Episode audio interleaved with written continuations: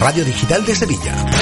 OndaCapital.es. Redes Dice, un programa realizado por la Asociación Redes que abordará periódicamente el mundo de la educación de forma independiente y crítica.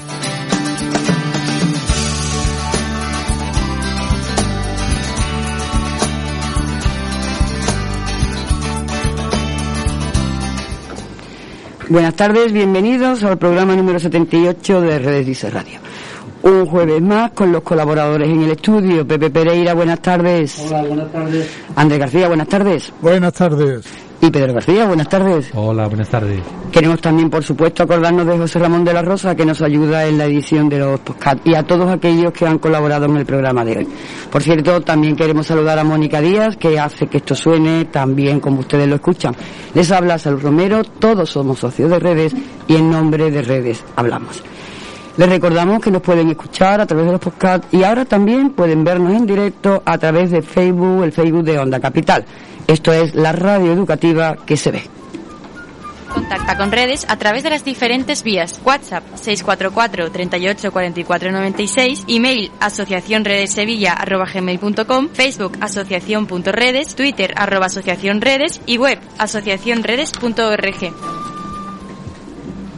Bueno, pues, pues hoy tenemos un programa especial, un programa monográfico dedicado a la desigualdad. ¿Y por qué vamos a dedicar un programa entero a la desigualdad? Pues en primer lugar porque no, que, cabe, que duda cabe que es el gran tema de nuestro tiempo en este mundo que vivimos y por supuesto en España y aún más en Andalucía. También porque es un problema universal que afecta a toda la sociedad y en consecuencia a la educación en diversas formas, como puede ser la segregación, la desigualdad de acceso, de resultados, de condiciones de uso de un derecho fundamental. Pero también somos conscientes que su solución no es sistémica y no, os- perdón, es sistémica y no solamente educativa. El economista Tomás Piketty, con sus libros El capital en el siglo XXI y La economía de las desigualdades, ha dado voz rigurosa, científica e histórica al mayor problema de nuestro tiempo. Y no dejan de salir informes al respecto con datos y evidencias sobre esa realidad. La publicación de tres de ellos recientemente es el objeto principal del programa de hoy, con invitados directamente relacionados con la elaboración de estos informes y su publicación. Les queremos dar un dato que nos parece grave y es muy a tener en cuenta. En estos informes hay un dato revelador, y es revelador de la profundidad y de la trascendencia del tema de la desigualdad. Durante el programa de hoy, la hora que dura este programa, mientras ustedes nos están escuchando, van a morir 900 personas en el mundo a causa de las desigualdades. Lo que quiere decir que hay 21.600 personas muriendo diariamente por la desigualdad. Las desigualdades matan. Es la pandemia de nuestro siglo y de momento creciendo y sin vacunas, como veremos en el programa de hoy. Comenzamos.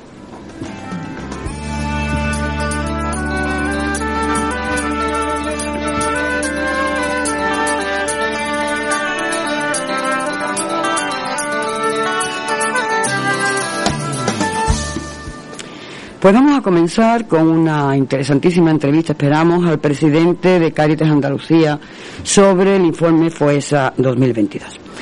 Efectivamente, ha sido de aparición reciente el informe FOESA 2022, acreditado informe desde hace decenios sobre la situación social de España. El de este año se viene a titular Evolución de la cohesión social y consecuencias de la COVID-19 en España. Este informe es particularmente interesante por aportar los primeros datos de las consecuencias sociales de la pandemia, comparándola con la crisis anterior, la crisis económica de 2008, y también porque analiza, en sus propias palabras, los procesos de causalidad, es decir, por qué unos sectores económicos y, socia- y sociales han sido más afectados que otros, y los elementos amortiguadores de la exclusión social que han podido mm, funcionar en esta ocasión. Creo que ya tenemos al teléfono al presidente de Cáritas Andalucía, Mariano Pérez de Ayala. Buenas tardes, Mariano. Hola, buenas tardes. Buenas tardes, bienvenido. Buenas tardes, Mariano. Soy Andrés García, hablé contigo y Sí, quería encantado. que, que nos eh, pusieras un poco al tanto de eh, cuáles son las principales eh, los principales daños de la crisis en los aspectos de la desigualdad, es decir, dónde ha incidido la desigualdad y sobre todo cómo ha hecho crecer la brecha sobre aquellos que ya venían mal de antes. Eh, antes me, gustaría un poco um, decir algo sobre este informe.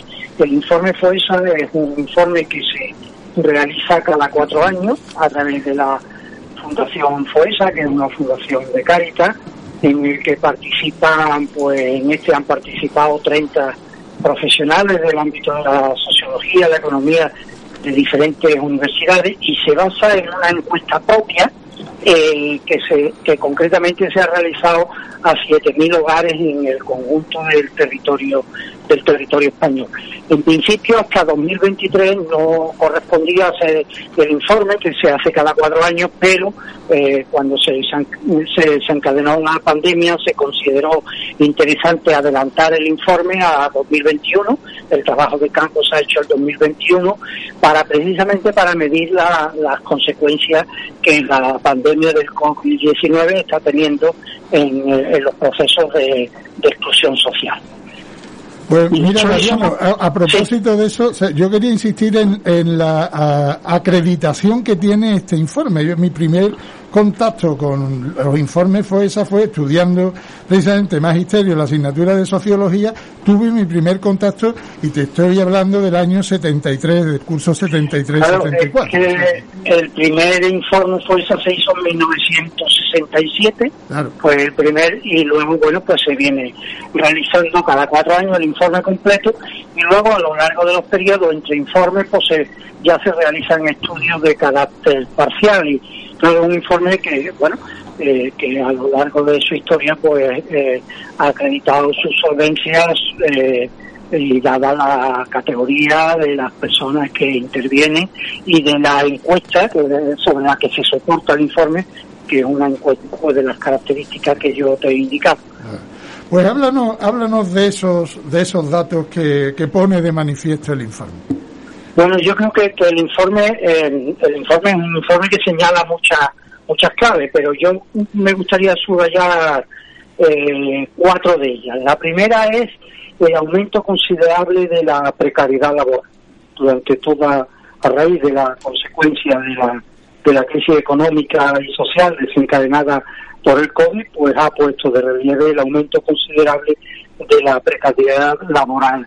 Eh, dos millones de hogares en toda España sufren de esta situación de precariedad. Significa que durante el último año, durante el 2021, eh, han estado más de tres meses en situación de desempleo o incluso han estado trabajando pero en tres contratos temporales. Este tema de la precariedad laboral es un tema grave que se viene acentuando en nuestro país de una manera considerable y que afecta, por un lado, a los salarios con una disminución considerable de los salarios y luego también a la temporalidad. Eh, jornadas laborales, por ejemplo, de, tres horas cuando son trabajadores que perfectamente desearían trabajar más tiempo. Primera cuestión, el aumento de la precariedad laboral. Segunda cuestión importante es la brecha digital, el apagón digital. El estudio pone de relieve que hay 1,8 millones de hogares en nuestro país que eh, sufren de exclusión social, que sufren un auténtico apagón digital. La brecha digital, la imposibilidad de acceso al mundo digital, bien porque no se disponen de aparatos suficientes o no se tienen habilidades o las conexiones de las que se disponen son muy, muy precarias, pues es un factor hoy de exclusión considerable que está afectando tanto a la población de más, de más edad por su carencia de habilidades en este mm. asunto como a la población infantil o juvenil de, sectores eh, en situación de exclusión que no pueden tener acceso a la educación o utilizar estos medios en su educación. La cuarta, la tercera cuestión es eh, la pandemia ha aumentado la brecha de género la exclusión social ha crecido el doble en los hogares cuya sustentadora principal es una mujer. Es otro dato a, considerar y a tener en cuenta. Y junto a la brecha de género, también la brecha de edad. Hay 2,7 millones de jóvenes entre 16 y 34 años que están afectados por procesos de exclusión social intensa. Tenemos que tener en cuenta que en este segmento de edad, de 16 a 34 años, hay jóvenes que sufrieron la crisis del año 2009 y, y ahora nuevamente vuelven a, estar en una situación de crisis como consecuencia del COVID. Y eh, por último, eh, una mirada también especial al colectivo de eh, la población inmigrante, cuya situación de exclusión social es casi tres veces mayor que en los hogares de, encabezados por que el sustituto principal sea una persona de nacionalidad española. La situación de la población inmigrante en nuestro país como consecuencia del COVID pone de relieve la máxima vulnerabilidad de este sector de población. Y le quería preguntar, le quería preguntar, eh, eh, soy Pedro García. Mm, es evidente el aumento de la desigualdad en general, pero como este país no es un país de, de medias, hay grandes diferencias por comunidades autónomas.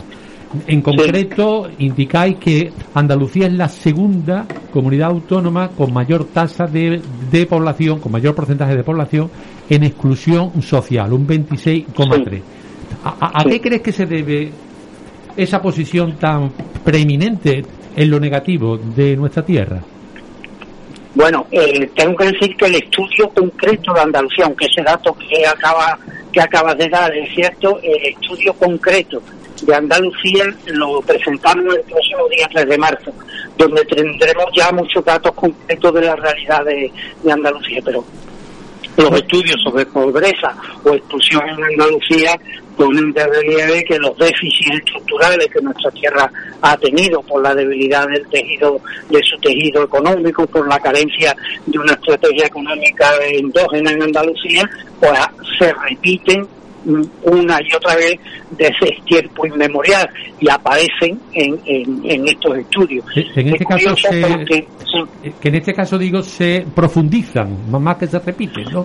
Incluso. Se profundizan y no se corrigen. Es que los diferenciales entre, entre pobreza y exclusión en Andalucía con respecto a la media nacional pues permanecen constantes eh, en casi todo, en casi todos los estudios que se realizan. Es curioso porque también merece la pena subrayar que el informe FOESA maneja, eh, maneja tres ejes.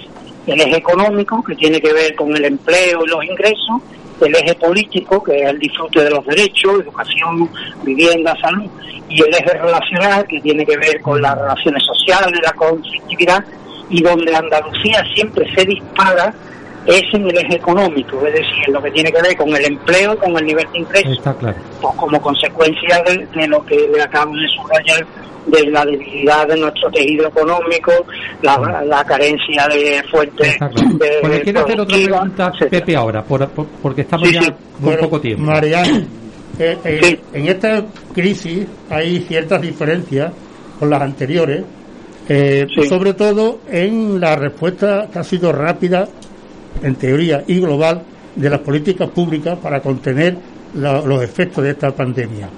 Eh, el Estado ha estado ausente en las anteriores, en este caso parece que sí ha puesto en marcha algunas medidas, como lo es el ingreso mínimo vital y tal. Y sin embargo, las políticas que tienen que ver, que tienen ya eh, concedidas las comunidades autónomas, parece que en ese campo no se han puesto medios para mm, disminuir en lo posible los efectos de esta pandemia. Bueno, efectivamente yo creo que ha, habido medidas en esta crisis como las que tú has señalado, el ERTE y, el ingreso mínimo vital que todas las organizaciones de acción social celebramos y aplaudimos, aunque ponemos de relieve también que desgraciadamente, por ejemplo, el ingreso mínimo vital no está llegando a, todos los segmentos de población a los que podría llegar. Nos hubiera gustado también que a nivel de las comunidades autónomas esas medidas se hubieran complementado, pero por ejemplo, eh, el, año pasado en la remisa en Andalucía, que el ingreso de garantía de renta a nivel de Andalucía, bueno, pues tuvo una aplicación muy exigua. Ahora parece que se reforma y se va a presentar de otra manera, pero pero yo creo que aquí se exige un esfuerzo de toda la de todas las administraciones públicas en el reforzamiento de nuestro, de los mecanismos del estado del bienestar dirigidos precisamente a las políticas de lucha contra la pobreza y exclusión. Mira, eh, Mariano, soy Salud. Mira, eh, sabes que trabajamos en el campo de la, de la educación y por aterrizar muy brevemente, muy brevemente, eh, vuestro informe afirma que la pandemia ha intensificado las brechas educativas ya existentes y casi con seguridad las desigualdades territoriales donde Andalucía siempre acaba perdiendo. Es así, ¿verdad? ¿Tenéis algún dato que nos podáis aportar sobre esto? Esto me gustaría, porque lo vamos a presentar el próximo en marzo, me gustaría, eso pues no voy quemando la información, pero en ese estudio de Andalucía van a aparecer datos muy interesantes en el tema educativo y también en el tema de salud. Mm. creo que es otro tema que nos preocupa y preocupa y el informe pone de relieve también el empeoramiento, por ejemplo, de muchas familias para poder acceder a, medicamentos o a una alimentación saludable y que son datos que yo creo que, me, que merecerá la pena en su momento subrayar. Sin duda. Pues, y pues, volveremos a invitar entonces en cuanto claro, eso te iba a decir, aunque te lo tomes como un atraco. Pero, con mucho gusto. Yo quería aportar de todas maneras un dato, porque lo, lo aportan ellos, me parece justo. Dice un dato que, ellos aportan en cuanto a los resultados. En los hogares con niños y niñas con menos de 15 años, un 15% indican que sus calificaciones son peores que en 2019. Pero ese porcentaje aumenta de forma considerable en los en los más vulnerables, las casas de etnia gitana un 30,6 o de origen extracomunitario un 20,6 me parece un dato relevante. Bueno pues Mariano quedas emplazado ¿eh? quedas emplazado para cuando salga ese informe. Comprometido queda y además públicamente o sea que no hay vuelta atrás. Muy bien muy bien. Mariano Pérez de Ayala presidente de Cáritas Andalucía te damos las gracias por haber intervenido y estos micrófonos son tuyos. Muchas gracias. Vale pues muchas gracias a vosotros por invitarme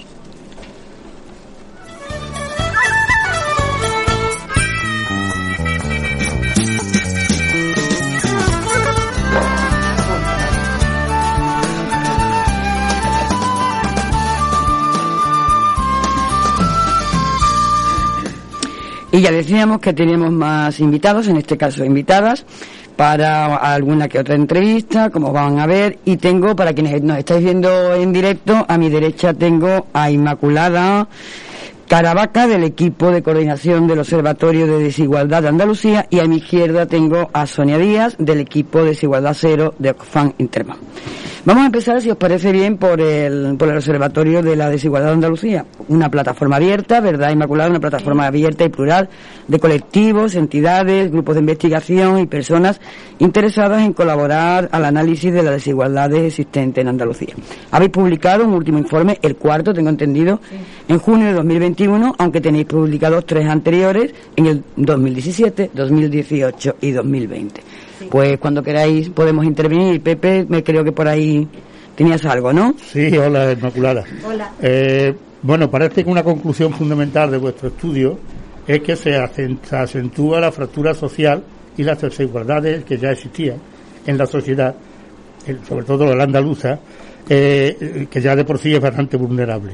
¿Podría explicarnos cómo se llega a esa conclusión y en qué datos os basáis para hacer este informe? Bueno, si os parece, yo cuento un poco cómo tenemos estructurado el informe, que hasta el, tercer informe no incluye un anexo con datos estadísticos. Antes eran análisis, por supuesto había un, un capítulo dedicado a las desigualdades más de carácter económico y otro más a las de carácter social pero mm, fundamentalmente ahora tenemos un anexo estadístico en el que recogemos información tanto desde el punto de vista evolutivo, como mm, que en este caso es sobre Andalucía solamente, como desde la comparación, del punto de vista comparativo de, Andalucía con España y la, Unión Europea. Y en ese sentido, pues manejamos en total, eh, son, a ver si lo, me acuerdo, lo tengo por aquí apuntado, 23 indicadores eh, que están eh, integrados en seis grupos de indicadores, uno primero de exclusión social y pobreza, otro de renta y desigualdad, el tercero de mercado de trabajo, el cuarto de educación, el quinto de salud y el séptimo de género. Entonces, a partir de ahí, nosotros partimos siempre del año 2008 porque consideramos que es el año en donde se empezó a remover todo el problema gordísimo con la gran recesión, que es la crisis que empieza ese año, ¿no?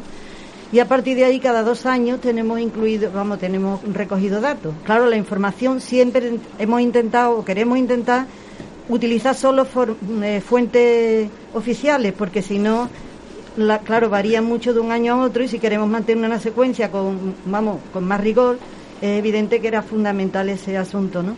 Entonces lo hemos recogido ahí cada dos años, información cada dos años, y en ese sentido, pues yo creo que se observan cosas, bueno, en principio los datos son bastante negativos, como se ha dicho antes, y desde luego yo insistiría en el tema del empleo, yo creo que es el reto que tenemos en Andalucía más importante de todos los que tenemos planteado, que son muchos, desde luego.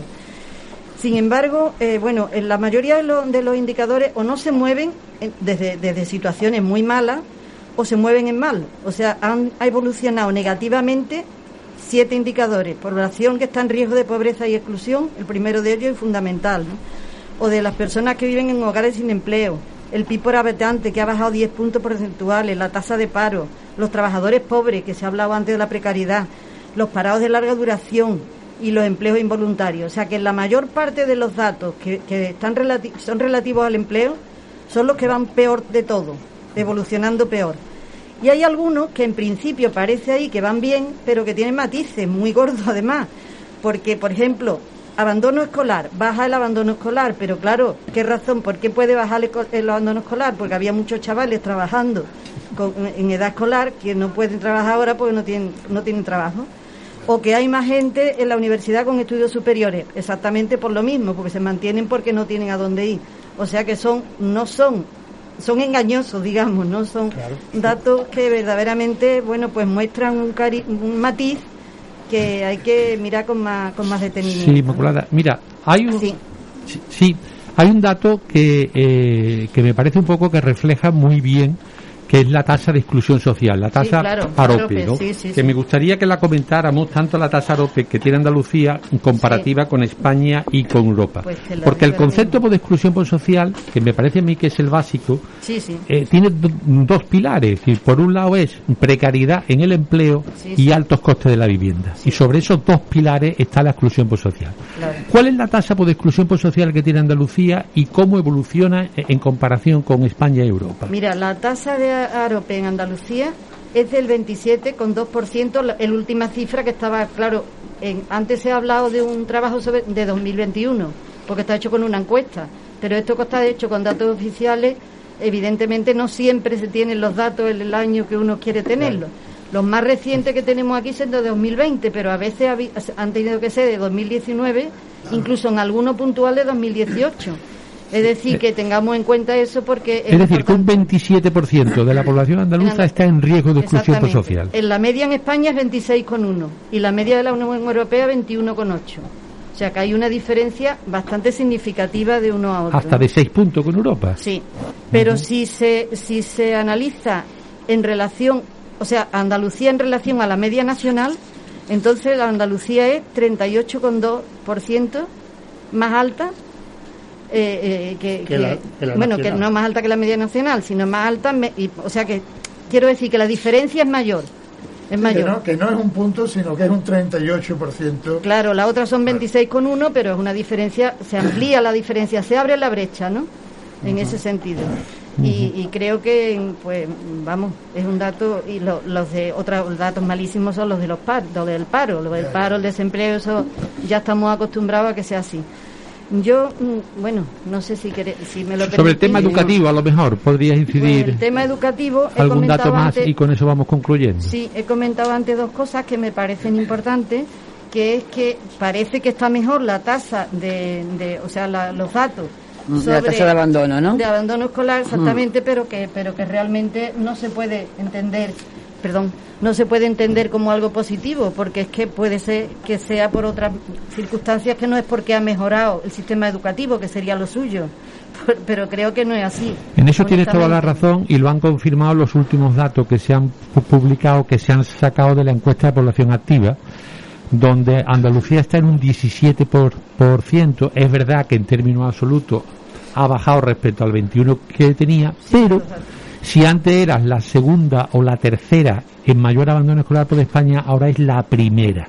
ahora es la primera. Es decir, el ritmo de descenso, cuando hay descenso, también aquí es inferior que al resto de comunidades. En este momento, ese 17% la coloca en la primera comunidad autónoma con mayor abandono. O sea, que tienes toda la razón en ese sentido.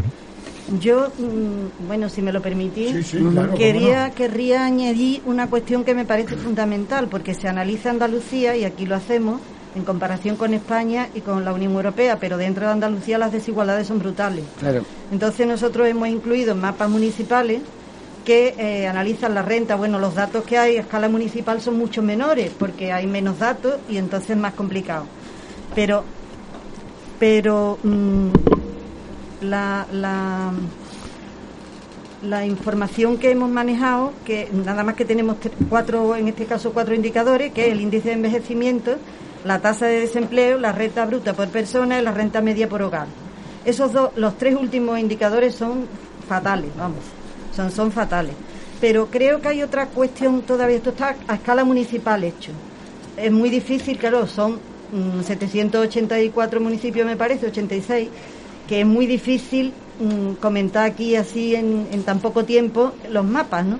Pero yo querría insistir en una cuestión que me preocupa todavía más, y es que las diferencias son peores si se analiza lo que ocurre dentro de las ciudades. O sea, el problema más grande, las desigualdades mayores están dentro de las ciudades. Quiero recordar aquí que, bueno, se ha dicho la, desigualdad por códigos postales y por barrios, y es así. Eh, el, estudio Urban Audit que hace la Unión Europea, de los 15 barrios más pobres de España, en Andalucía están 12. De los 15 más pobres de España, 12 están en Andalucía. Y en Sevilla en Sevilla 6, 5 en Córdoba y 1 en Málaga. O sea que estamos en ese sentido fatal. Y es que se ve, por ejemplo, en, el caso de comparar un dato que es, bueno, llamativo, ¿no? La renta del municipio más rico de España, que es el Viso, en Madrid, eh, bueno, es, mm, vamos a ver, 8,4 veces, que no quería equivocarme, más alta que la de los pajaritos, que es la más baja de toda España. Pues, Está clarísimo. Inma, eh, vamos a entrar en una pequeña pausa, pero te invitamos a que continúes aquí con nosotros hablando. Hemos estado en un informe español, en uno andaluz, y vamos a ir ahora al conjunto mundial. Vamos a hablar con, Sonia. Te invitamos a que te quedes ahí con nosotros y puedes participar, por supuesto. ¿De acuerdo? Estupendo. Nos vamos a la pausa, ¿no, Mónica? Venga.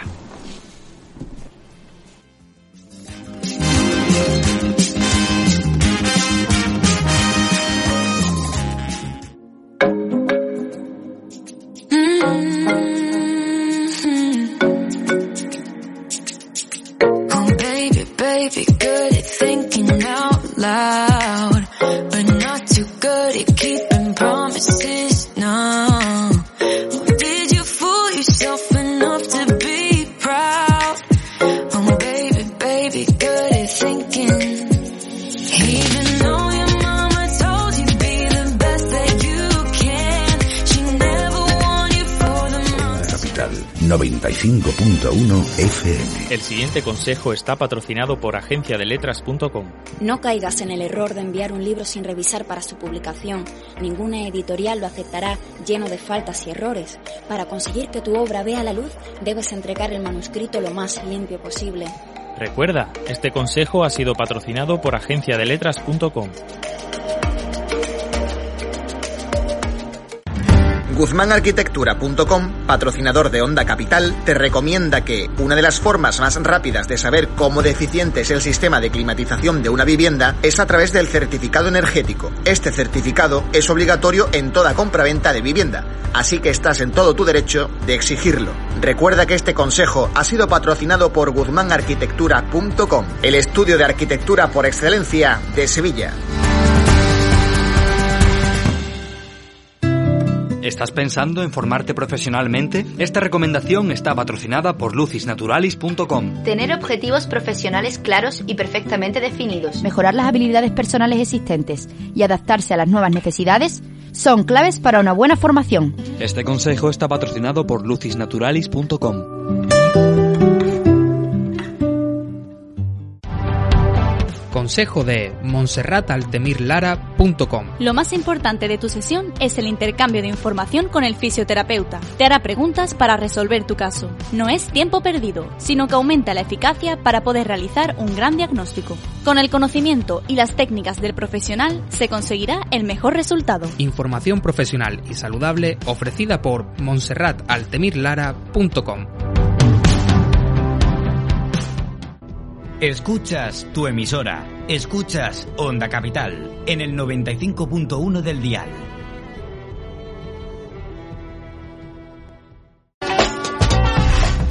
Onda Capital, la radio que puedes escuchar y ver en directo.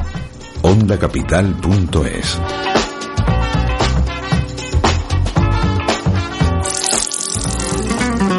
Palabra de maestro.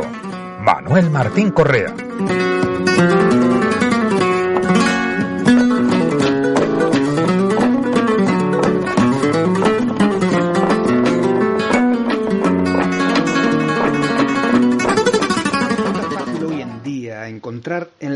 Referidas a temas educativos que la desigualdad es como una lacra que azotara a la sociedad española y que el principal problema que ésta genera en nuestro sistema educativo es la concentración en los mismos colegios de alumnos procedentes de familias con bajos recursos y limitado nivel cultural. Llamémosle claramente segregación escolar a este fenómeno que tiene muchas caras y que el conjunto de todas ellas reflejan un panorama muy preocupante sobre el funcionamiento de nuestro sistema educativo. Hablamos de la división y separación de los alumnos en diferentes centros en función de su renta familiar, o de las dinámicas de huida que se generan cuando las familias de clase media deciden a qué centros mayoritariamente públicos no quieren llevar a sus hijos por la alta concentración de alumnos con pocos recursos o inmigrantes. O de que los estudiantes más desaventajados se concentren en los mismos centros provocando la aparición de colegios guetos, donde más de la mitad de los alumnos son inmigrantes o de baja extracción social.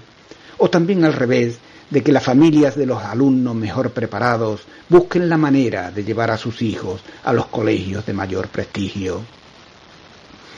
Son algunas de las caras inquietantes de ese panorama porque en todos esos casos y otros parecidos se reduce nada más y nada menos que las posibilidades de los niños de relacionarse con niños de otros estratos sociales. Nada más y nada menos, repito, para recalcar que no se trata de una cuestión menor, porque hablamos de la socialización de nuestros alumnos y en ella nos jugamos nuestro futuro como sociedad si queremos de verdad que ésta sea menos desigual y más integradora. Recuerdo que mis primeras experiencias de maestro se produjeron en colegios de pueblos pequeños, donde la escuela era única y a ella acudían todos los niños. Allí estaban los más listos y los más torpes, los más fuertes y los más débiles, también los más obedientes y los más rebeldes. Digamos que esa amplia diversidad propiciaba que el tipo de socialización del alumno en aquellas escuelas fuera uno de los aprendizajes más importantes de los que la propia escuela puede proporcionar. Si la escuela debe tener como objetivo aprender para la vida, la vida era esa viva imagen diversa y plural que representaban para cada niño sus propios compañeros. De la necesidad de tener que negociar la construcción de su identidad en relación con esos otros tan diversos y tan cercanos, el alumno aprendía todo lo que es fundamental para ser y para caminar por la vida. Cuando hablamos de educación, todo se hace mucho más fácil simplemente teniendo algunas ideas claras. Esta de la socialización del alumno es una de ellas. Era evidente que existía la desigualdad, pero la desigualdad estaba ahí fuera en la sociedad y combatiendo la desigualdad dentro de las aulas, los maestros parecíamos convencidos de que desde la propia escuela cambiaríamos la sociedad.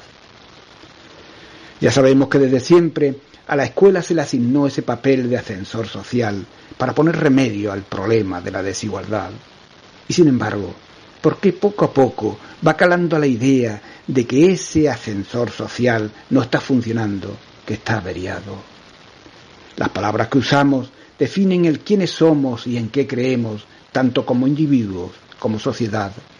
Y hoy las palabras nos hablan a través del señor Imbroda de turno del sagrado derecho que tienen las familias a la libre elección de centros, para que sea la propia sacralización de las palabras la encargada de justificar políticas que en nombre de la libertad esconden la cartera.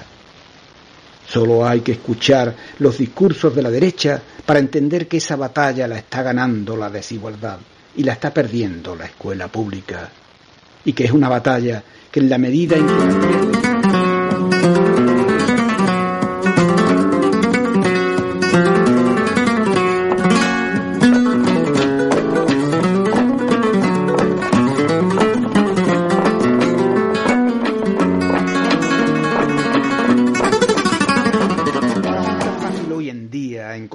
en las noticias referidas a temas educativos que la desigualdad, las palabras nos hablan a través del señor Imbroda de turno del sagrado derecho que tienen las familias a la libre elección de centros, para que sea la propia sacralización de las palabras la encargada de justificar políticas que en nombre de la libertad esconden la cartera.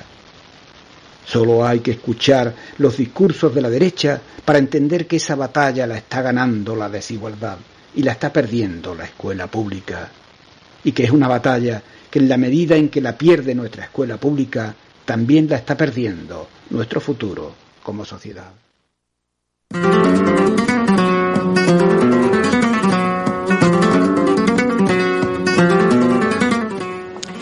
Bueno, aunque con algún problemilla técnico parece, ¿verdad, Mónica? Ha habido algún problemilla por ahí, pero sí que hemos podido escuchar el grueso de las palabras de nuestro querido Manuel Martín en su palabra de maestro que siempre nos coloca el tema perfectamente, nos lo deja a punto de caramelo. Vamos a continuar con nuestros invitados en el estudio, que os recuerdo, Inmaculada Caravaca, que ha intervenido como representante del equipo de coordinación del Observatorio de la Desigualdad de Andalucía, y vamos a escuchar también atentamente a Sonia Díaz, del equipo de Desigualdad Cero de Oxfam Intermo. Pues vamos a pasar mm, con Sonia, pero Inmaculada puede intervenir también en cualquier momento cuando lo considere oportuno al muy reciente informe que se ha publicado eh, por OFAN, que, se, que además lleva un título impactante, ¿no? Las desigualdades matan, matan. Ese informe comienza con unas palabras que yo creo que, que ponen, eh, como decía antes, eh, alguien el balón en el pie, ¿no? El balón en el pie. Y, y dice, los hombres más ricos del planeta han duplicado su fortuna mientras que el 99% de la población mundial ha empeorado su situación económica. Es decir, una minoría duplica lo que tiene y una gran mayoría se hace más pobre. Así comienza el informe y dos mujeres prestigiosas, Hayati Ghosh, catedrática de Economía de Massachusetts, y Abigail Disney, directora de documentales, activista y miembro de Patriotic Millionaires, prologan el informe incidiendo, la primera sobre todo, en cómo la pandemia ha agravado las desigualdades y las consecuencias letales de la misma. Y la segunda, aclarando que este aumento no es por casualidad, sino que eh, responde a eh, determinadas estructuras sociales, económicas, políticas, que están al servicio de uno y contra otro. Yo quería empezar, pues, como señaláis en el informe, que la desigualdad creciente se sitúa en tres aspectos, ¿no? Lo económico, el género y la raza o etnia, tres ejes sobre los que se suele construir la identidad, es decir, yo soy yo en relación al trabajo, en relación a mi condición de género y en relación al territorio, donde me, eh, el grupo social en el que me socializo. Así como a los estados, también es otro de los ejes que analizáis. ¿Por qué esos ejes y no otros? Pues muchas gracias por, por la oportunidad de debatirlo de manera reposada, de conversarlo. Y pasaré de los ejes que tú nombras a los rostros que, que las personas que ejemplifican que están sufriendo esta, estas realidades. Hablabas del eje económico y yo hablaré en ello de los jóvenes. La población joven, ya lo dijo antes Mariano, la población entre 16 y 34 años es una de las más afectadas, ha vivido una, ya ha vivido dos crisis sin tener casi capacidad de emanciparse y tiene sobre sí una, una condena y es que ya hace años venimos denunciando que la pobreza en España con mayor gravedad que en otros países de la, de la OCDE se hereda se estima que hacen falta cuatro generaciones para un menor eh, o una menor de una familia pobre para pasar a la situación de ingresos medios.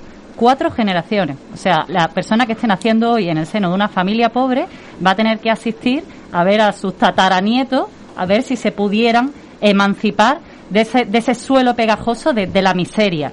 Y a mí esto me parece muy grave y algo que venimos arrastrando y que nos diferencia del entorno con el que deberíamos desear compararnos Uno siempre es uno y además una en relación al resto y uno elige también con quién se compara. Se hace años que estamos ya en la Unión Europea y deberíamos aspirar a estar en otra situación. Este yo creo que ejemplifica la situación más grave en el eje económico y lo ejemplifica y lo ha, sido nombrado desde el primer minuto por, el, por la situación del empleo, por cómo está siendo el acceso al empleo y cuál es la calidad del empleo. Siete de cada diez jóvenes solo consiguen tener un empleo temporal y seis de cada diez puestos destruidos el año pasado fueron puestos que perdieron la población joven. Acceden a empleos de mala calidad durante muy corto espacio de tiempo y con parcialidad. Esto no permite independizarse. Ahí por el, rostro del, eje económico. El rostro del eje de género es porque las mujeres acumulamos eh, una gincana de, de, retos, de, vallas, de, obstáculos que nos hace que, sea cualquier eh, emancipación más difícil, cualquier recorte de la brecha y además ante cualquier situación supuestamente coyuntural volvemos a, quedarnos eh, eh, como fuera de juego, ¿vale? En esta en esta última crisis las mujeres hemos perdido mayoritariamente los empleos y lo hemos perdido porque la conciliación no está garantizada. O sea, hemos, hemos visto un momento en el que la salud se ponía en riesgo. Esto significaba que teníamos que evitar eh, la movilidad al máximo posible, salvo las situaciones eh, de esenciales, de cuidado mismo de la vida, y pese a que las mujeres desarrollamos el mayor, la mayor proporción de trabajos de cuidado y que han seguido siendo atendidos por estas mujeres, que son profesionales sanitarias o del entorno de los cuidados de dependencia, sin embargo, en otros contextos lo que hemos tenido es que descolgarnos o reducir nuestra dedicación al empleo porque nos hemos tenido que dedicar de nuevo a cuidar en los domicilios, como si solo se hubiera alterado la vida para, para ponerse un poco al cuidado nuestro y no al cuidado de la organización de la familia y de los estados. Tú también, también los nombrabas. Y en tercer lugar, el tercer rostro de, de los que hablabas en, nombrándolos como eje es la población migrante. Y lo relaciono con lo mismo.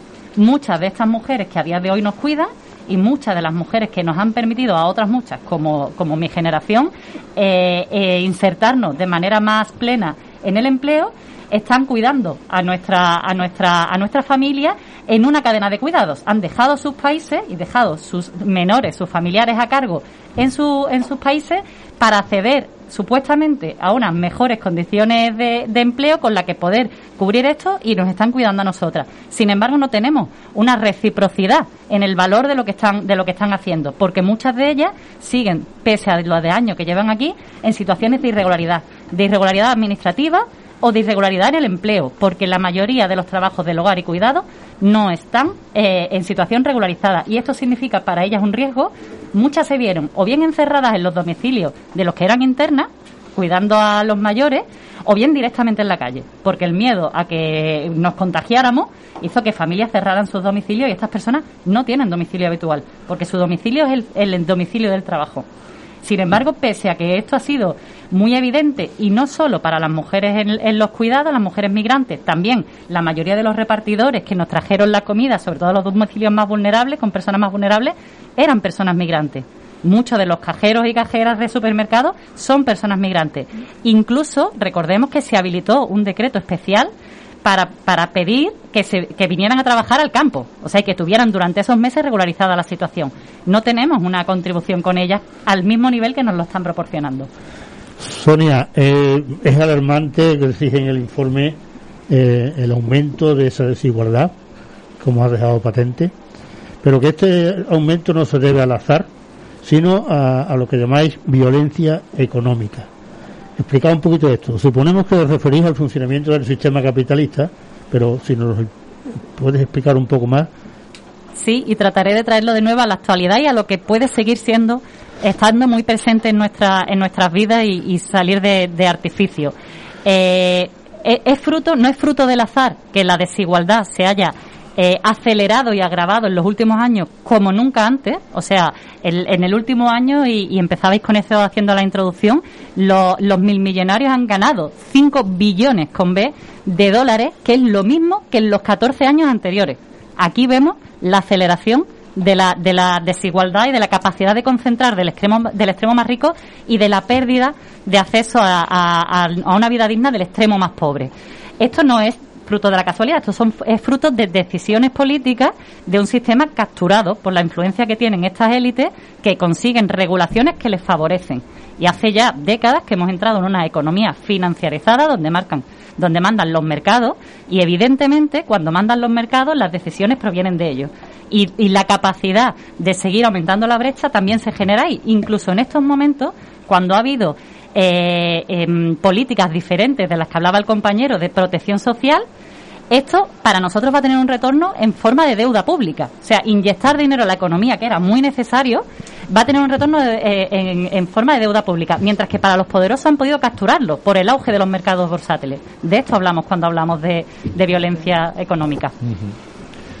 Eh, que justamente quería que hablar salud sobre los Sí, mil millonarios. ¿no? Sí, de hecho era lo que te iba a comentar ahora. Parece un nuevo un nuevo término, aunque no, pare- no tan nuevo, ¿no? Decía el, el clásico que es el fantasma casolabógrafo. Pero ¿puedes hablarnos más de estos mil millonarios y las consecuencias a raíz de la pandemia y de la, per- de la aparición de las vacunas? Yo tengo un dato por aquí que dice que un impuesto del 99% sobre los ingresos extraordinarios de los hombres más ricos han obtenido, que, los hombres más ricos han obtenido durante la pandemia de COVID-19, podría movilizar dinero suficiente para fabricar suficientes vacunas para toda la población mundial y cubrir el déficit de financiación de las medidas climáticas, financiar unos servicios de salud y protección social universales y apoyar los esfuerzos para abordar la violencia de género en más de 80 países. Y aún así, estos mil millonarios seguirían teniendo 8 mil millones de dólares más que antes de la pandemia. Son datos que como poco te dejan pegado a la silla, ¿no? Son datos espeluznantes porque su riqueza se basa en haber eh, desbalanceado de una manera desproporcionadísima las reglas del juego y de que tengamos estados formales elegidos por todas y todas, pero solo formales. Y, y lo decías en cuanto a, a la, a la tributación. Si estuvieran contribuyendo en los mismos términos que contribuimos cualquier ciudadano o ciudadana media, a, a a partir sobre todo del impuesto al consumo, que eso lo tenemos todas, aunque estés co- co- eh, cobrando la prestación por subsidio, cualquier cualquier prestación está sujeta al mismo IVA y por tanto a la misma contribución. Y después depende de tu capacidad de consumo o de las rentas Claro. de, de tu trabajo. Pero ellos no están, y ellas, las que son mil millonarios, no están contribuyendo con una fiscalidad suficiente. Además, si tienen una capacidad de decisión que acogota a los estados. Ahora mismo, la Unión Europea va a tirar dentro de escasos días que termina febrero 55 millones de dosis de vacunas. 55 millones. El doble de lo que ha donado a África en lo que va de año. Ha donado 30 millones en lo que va de año. Y va a tirar por caducidad eh, a finales de febrero 55 millones, después de meses bloqueando la posibilidad de que el- en África puedan producir la vacuna por, por mantener las patentes. El promedio de la Unión Europea ha sido de un 9% de donación, Alemania solo el 1%. Alemania es la fabricante de Pfizer. En Alemania está BioNTech, que es la fabricante de Pfizer. Impresionante. Eh, Mira, Sonia, eh, sí, sobre lo de tirar, pasa también con los alimentos, lleva pasando, me recuerdo muy pequeño, ya escandalizándome de cuando te enterabas de esas cosas. Pero vosotros señaláis esos cuatro ejes que tú has llamado caras, ¿no? De ponerle cara a los ejes para... Y a mí me ha parecido que es humanizar los datos, ¿no? Que, que es lo que hay que hacer, sobre todo cuando hablamos de temas tan sensibles. Digo, vosotros señalabais esos cuatro ejes en los que se concentraba el aumento de las desigualdades y apuntabais posibles soluciones, pues que iban eh, desde una fiscalidad progresiva, eh, impuestos especiales a las grandes fortunas, eliminación de legislaciones segregadoras. A mí me gustaría que os extendierais sobre este tema y que eh, nos explicarais qué posibilidades reales hay de implementar esas soluciones, sobre todo teniendo en cuenta, se dice también en el informe, que 73 países van a imponer medidas de austeridad con el visto bueno del FMI, que es uno de los policías del mundo. Andrés quiere decir que te extienda en minuto y medio. En minuto y medio, efectivamente, ya me, me la quitaba. Genial, Pedro. la matización me viene, me viene estupendo. Pues sí, evidentemente el reto que tenemos cuando hablamos de, de, de, de retar, valga la redundancia, de el, el de mover el poder no es evidente y vamos a tener muchísimos detractores y detractores que se basen en la seguridad, en la estabilidad, en la legalidad, en todo esto que también sabemos, pero que, que, que, eh, eh, que no defienden después quienes utilizan este tipo de, de, fugas fiscales que le solemos llamar paraíso, que evoca algo muy placentero, y son cloacas. O sea, son cloacas por las que se van las posibilidades de políticas públicas. No hay eh, opciones a tener ningún desarrollo como sociedad global y con los retos que tenemos de una población en aumento y un desgaste ya imparable de, del medio ambiente si no es a partir de, de, políticas públicas que cuenten con recursos. Y esto es imposible hacerlo si quien concentra la gran mayoría de los recursos en base a la explotación de los territorios, del planeta y de las personas no contribuyen con, con su debida parte. Entonces, evidentemente,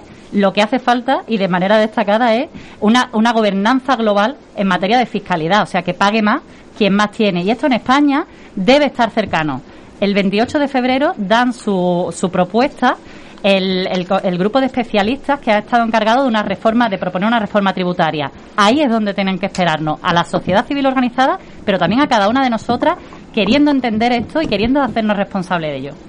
Pues Sonia, se puede decir. Lo que pasa, Inmaculada, es que a los que piden, como yo también estoy de acuerdo contigo, lo que tú dices, pues nos llaman radicales.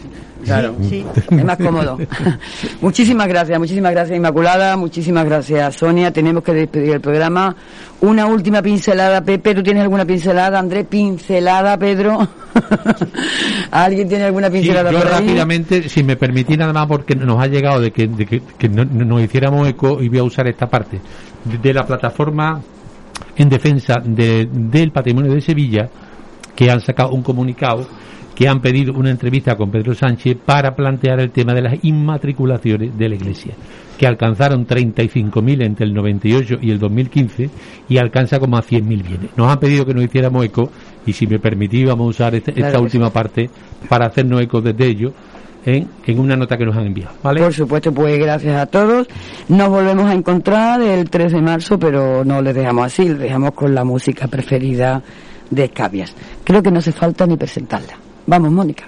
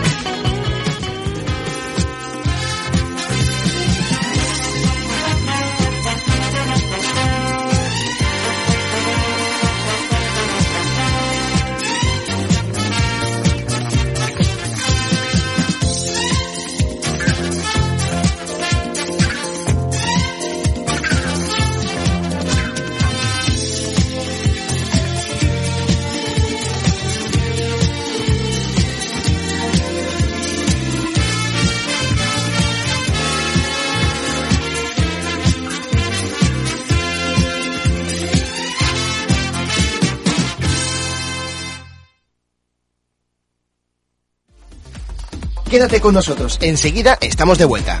Onda Capital 95.1 El siguiente consejo está patrocinado